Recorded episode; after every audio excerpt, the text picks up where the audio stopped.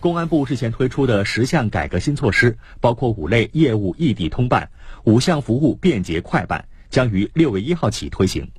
大车驾驶证省内异地申领，车辆转籍异地可办，摩托车检验全国通检，使用原车牌号码新增两个便捷，号牌号码可互换，小车驾驶证全国通考，分科目考试异地可办。我们有很多的高考完的学生呢，科目一、科目二考完了，现在呢就可以到他的学校所在地，直接向当地的公安交管部门去申请继续考科目三。原来的考试成绩有效，我拿着这个呃安徽的身份证就可以直接在宁波申请驾驶证的，呃，不需要再提额外的提供这个居民的居住登记凭证了。